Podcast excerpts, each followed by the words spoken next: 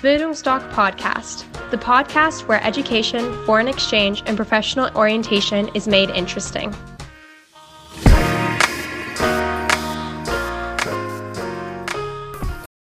Bildungsdoc Podcast, the podcast where education, foreign exchange, and professional orientation is made interesting.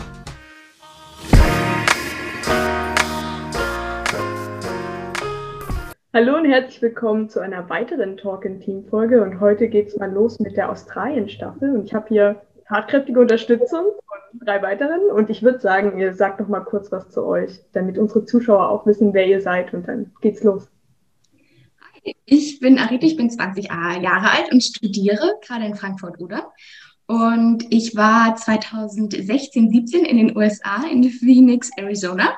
Und gerade 2019, 2020 ist, nachdem die Pandemie angefangen hat, bis im August in Australien. Ja, hallo, ich bin die Lotte, ich bin 19 Jahre alt, ich gehe zurzeit aus Fitz zum Gymnasium in Dresden um äh, dieses Jahr mein Abi abzuschließen. Und ich war auch schon mal im Ausland 2018, 19 in Iowa, habe dort viele Eindrücke gesammelt und dieses Jahr möchte ich gerne nochmal nach Australien Work and Travel machen. Hi, ich bin die Ellie, ähm, werde in ungefähr einem Monat 19 mache momentan noch mein Abitur. Also ich bin in der 13. Klasse auf dem Professor Dr. Zeigner in Dresden und ich war leider noch gar nicht irgendwie im Ausland, außer im Urlaub, aber vom ähm, Auslandsjahr her noch nicht. Und da würde ich dich gleich mal fragen, Aride, sag mal, mit welcher Organisation bist du eigentlich geflogen? Ich bin mit der Organisation Praktikerwelten geflogen. Die kannte ich über Bildungsstoff, weil ich ja da auch selber schon arbeiten durfte und wusste, ja, dass das Spaß machen wird und dass ich da auch Vertrauen haben kann. Dann würde ich gleich mal direkt die nächste Frage stellen. Ähm, wie, was hast du denn überhaupt so gedacht bei dem Auslands? Also, was hast du denn gedacht, was kommt denn jetzt auf dich zu? Ganz ehrlich, ähm, Herr Rindfleisch, mein Life-Coach, kann ich gar nicht anders sagen, ähm, meinte, ich bin ein Mensch, der, mir, der sich sehr, sehr viel im Kopf macht. Und er meinte jetzt zu mir, Arite, mach dir keinen Kopf. Denk nicht drüber nach. Mach dir kein Bild von dem, was dich erwartet. Und genau das kann ich euch auch bloß sagen. Denn wenn man kein Bild hat von dem, was man halt denkt, was passieren wird, ist das Auslandsjahr einfach besonders, wie es ist, weißt du? Man sieht ja, man mhm. hört immer so viele Stories von allen möglichen Leuten. Und das ist so schwierig, weil jedes Auslandsjahr ist anders geil, weißt du? Und deswegen in dem Moment war es einfach so, okay, ganz ehrlich, ich habe mein Auslandsjahr nicht wirklich geplant. Hand aufs Herz. Ich habe, es war die ganze Zeit so, okay, mach es jetzt, mach es nicht. Dann sechs Wochen davor war so die kürzeste Frist, die du dich übrigens davor anmelden kannst, glaube ich. Sechs oder ich glaube sogar acht Wochen. Dann war so, okay, ich melde mich jetzt an. Habe ich das gemacht, bin impfen gegangen, habe die ganzen Vorbereitungen getroffen. Und am Abend zuvor war dann so, ich fliege morgen die, äh, nach Australien. Ähm, sollte mal anfangen zu packen. Und entsprechend habe ich mir wirklich keinen Kopf gemacht. Sag mal, wenn du so kurzfristig geflogen bist, hattest du einen Reisepartner oder bist du ganz alleine nach Australien? Ich bin ganz alleine. Das war mir aber eigentlich ehrlich gesagt schon von Anfang an klar. Denn wenn du zusammen mit jemandem reist, ist das wunderbar. Also ich glaube, direkt nach dem Abi auch als Mädels zusammen hinzufliegen und zu sagen, okay, wir starten diese Reise zusammen, ist voll cool, weil es einfach eine schöne freundschaftliche Sache ist muss gleichzeitig dazu sagen, ich habe bei vielen Leuten beobachtet, dass sie nach einer gewissen Zeit auseinandergegangen sind, weil sich die Interessen einfach unterschieden haben. Und gerade dadurch, dass ich mit der Organisation gegangen bin, hatte ich eine wunderbare Vorbereitung, also eine Woche dann dort in Australien direkt. Und dadurch brauche ich gar keine zweite Person. Du hast sofort jemanden kennengelernt, mit dem du reisen konntest. Oder der halt zu dir gepasst hat. Also es war ein Amerikaner. Also du hast ja eine Partnerorganisation dann dort und Amerikaner, Deutsche, Briten, Leute von überall her. Und du findest jemanden zum Reisen, ich glaube, ja. Wieso ähm, hast du denn dich überhaupt dafür entschieden, überhaupt äh, mit einer Organisation zu fahren und jetzt nicht zu sagen, einfach, ich fahre jetzt alleine? Wie gesagt, ich kannte die Organisation gut und es hat mir auch organisatorisch sehr viel geholfen. Also ich muss ehrlich sagen, ich glaube auf jeden Fall, also an alle die, die ihre Reise alleine planen wollt, ihr packt das auf jeden Fall. Ähm, gleichzeitig mit einer Organisation zu gehen. Du hast Versich also versicherungstechnische Sachen bisschen besser. Also du hast, ich glaube, das ist der Main-Punkt, was halt für meine Eltern auch so wichtig war. Also primär meine Eltern, glaube ich, tatsächlich, ist, dass du immer einen Ansprechpartner hast. Egal, was du passierst, ob du irgendwo in Australien im Busch verloren gehst, was übrigens nicht passiert. Aber falls du das, falls dir das passieren sollte, hast du immer jemanden, auf den du zukommen kannst, 24 Stunden am Tag. Und das ist halt echt geil, wenn man da weiß, okay, man hat da was, wo man, und die sitzen auch in Kern, Sydney und noch irgendwo, glaube ich. Und du hast also in den Städten auch Leute, wo du hingehen kannst, wenn was verloren, wenn du, du hast halt direkt jemanden. Das war für mich ein großer, großer Punkt. Abgesehen davon haben die diese erst, also diese erste Woche, naja, also diese Willkommenswoche da quasi. Und ähm, außerdem eine Surfwoche. Das wollte ich mir beides nicht entgehen lassen. Das klingt auf jeden Fall echt cool. Ist es. Ähm, weil du gerade sagtest, dass du zwar gar nicht so viel Vorbereitung gemacht hast und alles, aber du meintest gerade was vom Impfen. Was braucht man denn eigentlich alles so, um erstmal nach Australien zu reisen? Ähm, und zwar, Impfen ist wirklich wichtig, dass ihr euch da, das war nämlich mit den acht Wochen echt knapp bei mir. Ich habe das Glück, dass ich sehr, sehr viel schon geimpft bin, ging sehr, sehr viel und nur noch ein paar Sachen machen musste. Was ihr macht, ihr geht ins Diako in Dresden, ins Tropenzentrum, also oder wo auch immer, in welcher Stadt ihr seid, aber in Dresden ist es, glaube ich, das Tropenzentrum. Und da sagt ihr einfach, ihr möchtet jetzt nach Australien fliegen und die sagen euch, jedes muss geimpft werden. Und dann braucht ihr aber eine gewisse Zeit.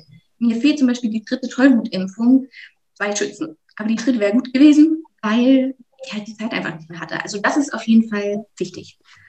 Kreditkarte würde ich, und zwar, ihr geht zu eurer Bank und sagt der Bank hier, ich gehe jetzt ins Ausland, damit die das auch fürs Ausland freischalten. Denn ich vermute zum Beispiel bei der Deutschen Bank ist es so, dass ihr wie eine Art Kinderkarte habt und dass sie fürs Ausland gar nicht freigeschalten ist. Da müsst ihr dir das sagen und dann machen die das. Und dem würde ich auch, also ich glaube, dass man es nicht unbedingt braucht, aber ich würde das auch alles versuchen, einen Monat vorher etwa zu erledigen. Sonst glaube ich, es wird wirklich alles etwas knapper. dann habt ihr die Organisation. Also wenn ihr dort seid, am, ich glaube am zweiten Tag war das, nachdem man sich ein bisschen ausgeschlafen hat und mehr ganz so einen argen Jetlag hat, ähm, hat man sich direkt um die Bankkarte gekümmert. Und zwar, man geht dort zur Bank, zum Beispiel, ich nutze jetzt einfach die, die ich gemacht habe, ne? Wir sind zur Commonwealth und das war in Sydney und dann gehst du da hin, hast deinen Reisepass mit und sagst dir, ich finde, also die Organisation hilft dir auch dabei. Das ist halt auch wieder was hammergeiles. Das ging zickzack. Du bist da in einem Hostel, du kannst zu der Bank gehen, gibst es an, sagst mit Reisepass hier, ich brauche eine Bankkarte, du kriegst die innerhalb von zehn Tagen zu deiner Adresse zugesendet und du bist good to go. Du kannst ab sofort mit deiner, mit deinem Handy, glaube ich, zahlen. Also ich habe ganz viel mit dem Handy gezahlt in Australien. Die sind äh, wesentlich moderner als wir Deutsche. Also du kannst im letzten Kaff mit Handy zahlen. Das ist so krass. Ähm, ja, also genau, das mit der Bankkarte. Und Telefonnummer bekommst du von der Organisation. Wobei ich zum Beispiel ähm, empfehlen würde, je nachdem, eventuell sogar für die Leute, die es selber planen, ähm, ihr geht einfach zu Aldi und holt euch da eine Telefonkarte. Das hat für mich gut, ich habe dann auch später tatsächlich gewechselt wegen des Tele Telefonvertrags. Aber für Anfang ist es auf jeden Fall gut mit der von, von der Organisation. Was hast du alles eingepackt? Also generell, ihr braucht weniger, als ihr denkt, dass ihr braucht. Ähm, ich bin mit ein paar Turnschuhe. Ich glaube, fünf T-Shirts, fünf Hosen, Unterwäsche, Socken, Bikini, Handtuch, Reiseapotheke, Reisepass, Impfpass. Ungefähr das war. Wie bitte? Und Geld. Ja, und, naja, klar, und Geld, dann los. Ihr bekommt aber da zum Beispiel auch eine richtig coole Checkliste von der Organisation, wo das alles draufsteht, wobei meiner Ansicht nach da tatsächlich mehr draufsteht, als ihr eigentlich braucht. Weil ihr reist, je nachdem, ob ihr euch gleich ein Auto kauft oder später, um, ähm, oder ob ihr mit dem Rucksack weiter reisen wollt. Es ist schwer. Ich glaube, mehr als 12 Kilo soll eine Frau nicht tragen. Und das glaubt mir, das wollt ihr auch nicht. Es macht keinen Spaß, wenn ihr immer wieder umzieht und umpackt und um. Das ist irgendwie nicht so geil. Das Einzige, was ich tatsächlich noch dazu empfehlen würde, ich habe so ein großes Tuch, was wir mal in Italien gekauft haben, mitgenommen, damit ich ein bisschen Privatsphäre habe, weil du bist in der Hostel. Es kommt drauf an, was für ein Typ du bist. Ne? Entweder bist du so der Typ, okay, ich möchte im Frauenhostel dann sein, wo du in einem Zimmer mit was weiß ich, vier bis acht bis 16 Frauen bist oder du sagst, Alter, mir ist es vollkommen schnuppe, du bist mit ganz vielen verschiedenen Leuten zusammen. Männchen, Weibchen und alles, was sonst noch dazu gehört. Und dann ist schon geil, wenn man mal ein bisschen Privatsphäre hat und dann dieses Buch hinhängen kann, muss man ja platztechnisch schauen, braucht man unbedingt.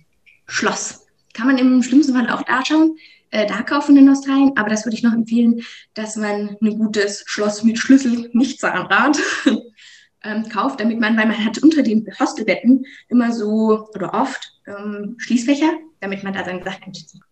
Genau, ein Schloss mitzunehmen. Genau, also es kommt voll auf euer Hostel drauf an. Erstmal vielleicht generell als Info, es gibt folgende Hostels. ähm, wenn ihr in eine Stadt kommt und jetzt zum Beispiel nicht mit einer Organisation geht, würde ich mir unbedingt die Google-Rezension durchlesen, weil die Leute werden schreiben, wie es ist. Und es gibt arge Unterschiede. Ähm, ich war in Hostels, da sind Kakerlaken und Bettwanzen unter meinem Bett hervorgekrochen. Es waren Löcher in der Wand. Ich habe mich nicht getraut, alleine aufs Klo zu gehen. Ähm, und solche kann man, ja, nicht hingehen, weil Google sagt es ja. Also am Ende ist es halt wirklich so. Ähm, das Wake Up zum Beispiel ist ein wunderschönes Hostel. Und da ist es so, dass du halt unter den Betten, ähm, du hast so Kästen quasi, wo du deinen Rucksack einstecken kannst, all deine Wertsachen. Und da machst du dein Schloss vor. Also du kannst ein Schloss ähm, dort kaufen. Ich würde aber tatsächlich empfehlen, ein Schloss mit Schlüssel ähm, mitzunehmen. Oder halt mit seinem Schloss. Also meine persönliche Meinung war Schlüssel, aber dazu möchte ich jetzt im Nachhinein doch nicht mehr so eine genaue Aussage machen, denn es gibt Leute, die sind da ganz drin, sowas zu knacken. Also vielleicht doch sein Schloss. Mag da noch mal Google, was Google sagt. Dann würde mich mal noch interessieren, ähm, wie viel Geld sollte man überhaupt mitnehmen und ähm, wie sieht das mit dem Visa aus? Mitnehmen. Ähm, und zwar, du bist vom Land aus verpflichtet, ich glaube, es sind zweieinhalbtausend Euro, ähm, kommt drauf an, wie der Wechselkurs in dem Moment, in dem du losfliegst, ist. Und zwar äh, brauchst du 5000 US-Dollar, um ins Land gelassen zu werden. Einfach damit die sicher gehen dass du dich selbst versorgen kannst. Genau, es sind etwa zweieinhalbtausend Euro. Wie läuft es denn ab mit der betreuten Woche? Dort ist es dann so, dass am Tag, wir sind da angekommen, waren alle sehr lange wach. In Dubai übrigens haben wir von Organisationen die ersten Leute getroffen. Und das war natürlich hammer, hammer geil, weil du dich schon mit Leuten austauschen konntest. Es ist auch ähm, über Bildungsdoc waren da auch Leute aus Dresden mit dabei, was für mich natürlich super witzig war, dass ich in Dubai Leute aus Dresden kennenlerne. Wie klein ist die Welt? Also am Ende. Und dann sind wir angekommen, wurden vom Shuttlebus vom Flughafen abgeholt und in der Organisation, also in der ähm, ja, Paket von der Organisation, wenn du diese eine Woche dazu buchst, ist auch mit drin, dass du die in einem Hotel da bist, die in einem Hostel, die erste Woche, glaube ich. Und da sind wir hingefahren worden, abgesetzt worden und dann haben wir unser Gepäck verstaut und es war ja irgendwie Mittag bei uns, glaube ich. Alle totaler Jetlag und sind erstmal Nudeln kaufen gegangen. Weil was tut man sonst als in einem fremden Land Nudeln kaufen? Gut, am Ende haben wir auch gelernt, es gibt auch Aldi in Australien hätte auch noch deutscher sein können, dahingehend schon ganz okay. um, ähm, und dann habe ich erstmal an dem allerersten Tag eine Stunde geschlafen zwischendurch.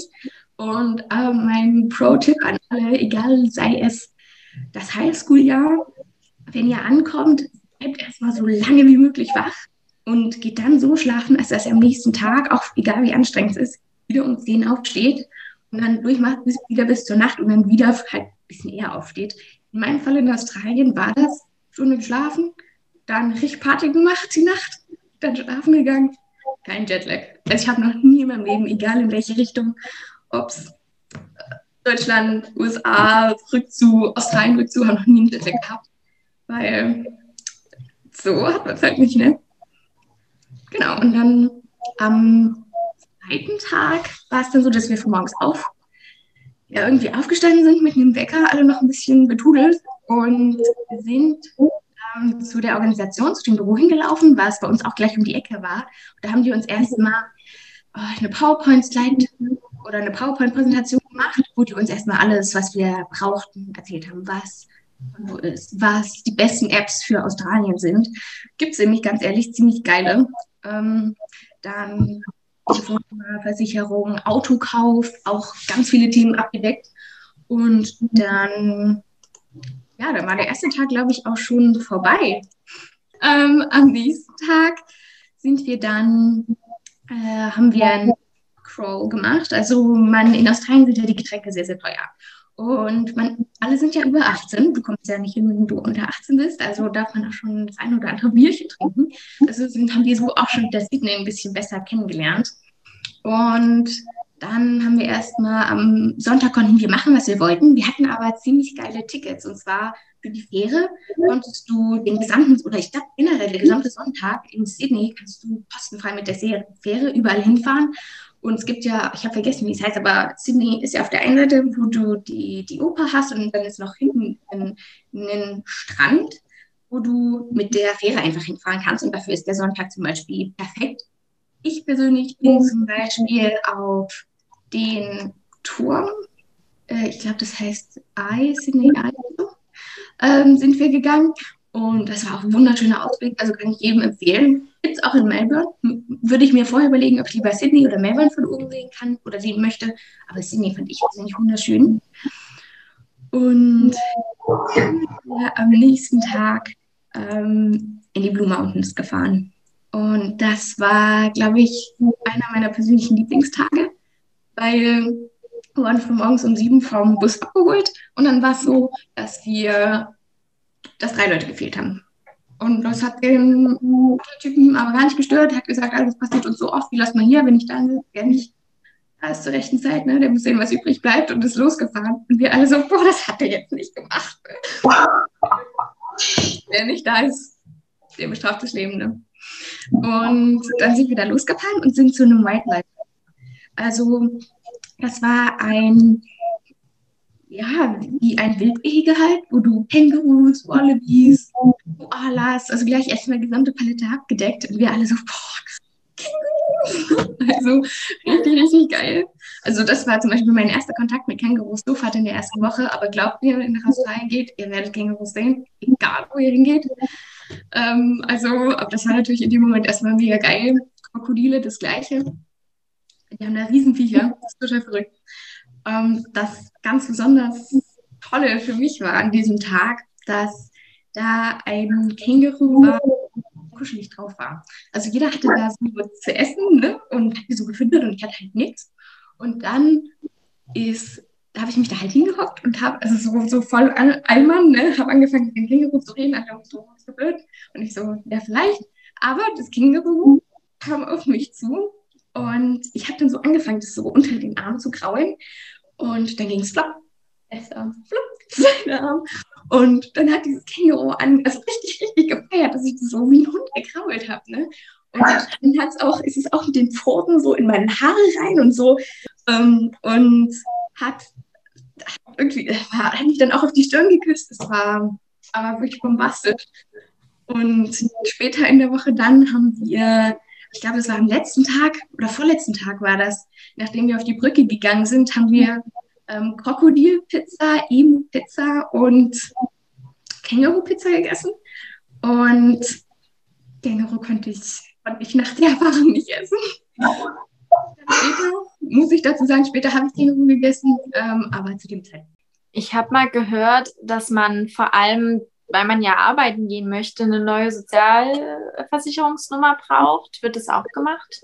Genau, das macht ihr auch mit der Organisation und ihr schreibt auch einen Lebenslauf. Und den gehen die auch mit euch zusammen durch und korrigieren. Weil in Australien sieht der Lebenslauf doch ganz schön anders aus als in Deutschland. Also da unterstützen die auch. Also alles, was ihr euch vorstellen könnt, die beantworten alle Fragen, was ihr überhaupt haben könntet, was auch Autoversicherung ist und so weiter und so fort. Erzählen die euch alles. Und bei dieser Anfangspräsentation kommen auch Leute vom Surfcamp vorbei und erzählen dir, was du da Tolles machen kannst. Und das habe ich zum Beispiel dann auch gemacht. Aber können wir auch nochmal drauf eingehen zu einem späteren Zeitpunkt. Du hast mehrere verschiedene Prinzipien in du Arbeiten finden, Arbeit finden kannst. Ne? Entweder, was ich den meisten empfehlen würde, oder was auch dann ein Kumpel von mir gemacht hat, der ist einfach im Hostel auf den Erstbesten zugegangen, hat gefragt, was machst denn du? Und hat gesagt, hier, das mache ich. Der hat da angerufen und hat gesagt, hier, ich bin der, der hat die und die Erfahrung, braucht jemanden. Und gesagt, ja, nächster Tag hat er Job. Also so schnell kann es gehen. Und das ist bei ganz viel, viel Word to Mouth. Also ähm, das war dann ja, wie gesagt, bei mir auch so. Du hast dann Working Hostels und da gehst du dann hin und die vermitteln dir dann quasi den Job. Du lebst in dem Hostel mit ganz vielen anderen jungen Menschen zusammen und arbeitest dann quasi Vielleicht da auch nochmal ein Wort des Rates oder des, das Kind ergibt doch keinen Sinn, aber es ist nicht so wild, ähm, mit sagen möchte, passt auf. was man geht, weil darüber ganz, ganz viel läuft, auch Jobs. Da gibt es, also ich glaube, Flugpicker, irgendwie so ein Spaß, das ist ja einer der Hauptjobs, die die Work-and-Travel-Leute dann am Ende machen. Und da muss man aber auch vorsichtig sein, weil es kann sein, dass Leute einem da Geld aus der Tasche ziehen wollen und man seinen letzten Pfennig benutzt, um da irgendwo ins Nirgendwo zu fahren. Ähm, also auch da drauf achten, dass man sich Zweit- und Drittmeinungen holt und versucht herauszufinden, wer da noch alles arbeitet und wirklich mal mit einer Person spricht, die dort gerade aktiv ist. Das ist so ein, sowas, wie man checken kann, ob da wirklich was ist und im Zweifel ansonsten nicht hinfahren, nach einem anderen Job zu suchen. Nämlich Jobs findet ihr unbedingt. Denn, wie vorhin angesprochen, ich habe das dann über das Mädel, habe mit ihr über Instagram geschrieben. Sie hat mir die Nummer von dem Hostelbesitzer gegeben. Ich bin hingefahren, hatte zwei Tage meinen ersten Job, welcher war, dass ich Messer, Plastikmesser in den Boden gesteckt habe, um zu markieren, wo als nächstes die Weinreben gepflanzt werden würden. Ja, äh, ja, Naturschutz kennen die Australier sehr gut. Ähm, das habe ich dann die, die ersten vier Tage gemacht und dann ist das so, dass der halt, wenn du da ankommst, kommst drauf an, was du machst. Ne? Du kannst Fruitpicking machen, du kannst Construction machen, ähm, wirklich alles mögliche. Du kannst in der Hotellerie arbeiten, alles mit dabei. Also bei mir war es so ein bisschen selbst organisiert, wird bei vielen so sein, aber die Organisation stellt dir echt alles zur Verfügung. Die helfen dir mit LinkedIn, ähm, die helfen dir mit Nee, nicht LinkedIn. Das heißt Indeed heißt die Seite, glaube ich. Also die zeigen dir die ganzen Seiten, wo du Jobs kriegst. Ähm, und die haben auch eine Jobanzeige auf ihrer eigenen Webseite, wo man zum Beispiel auch mega cool sicher gehen kann, dass das ordentliche Jobs sind, weil da wissen die und kennen die, die Leute zum Teil ähm, auch persönlich. Oder ansonsten halt wissen sie, dass es sicher ist. Also das ist auch für den Anfang mega cool, weil du lernst dann meistens auf den Jobs Leute kennen, die schon auf anderen ja, Jobs gearbeitet haben und können dann wieder sagen, hier, das geht, das geht. Also etwas.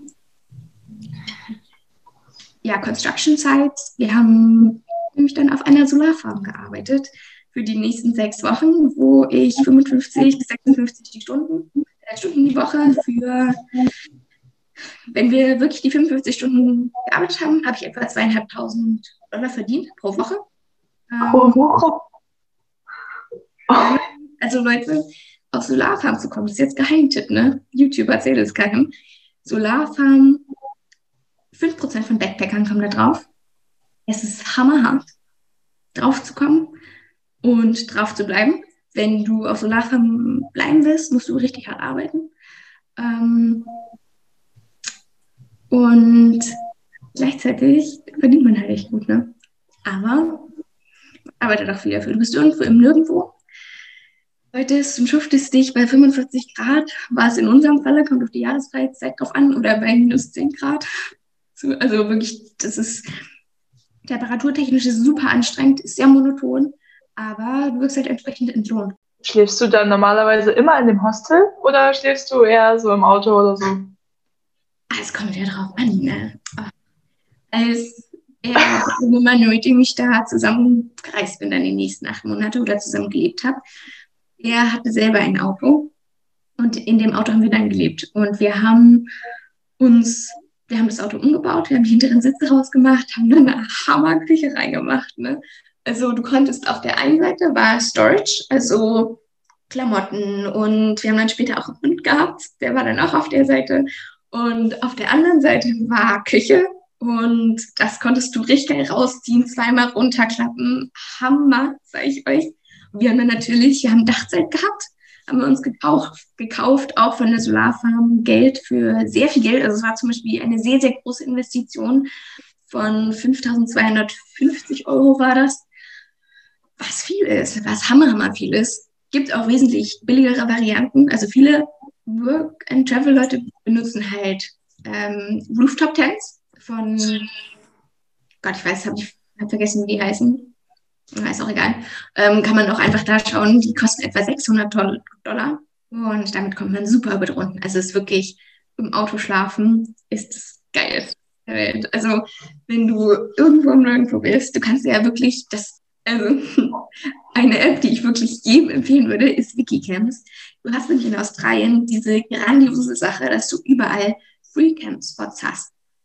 Kostet dich wahrscheinlich etwa zwischen 4 und 5 Dollar, glaube ich.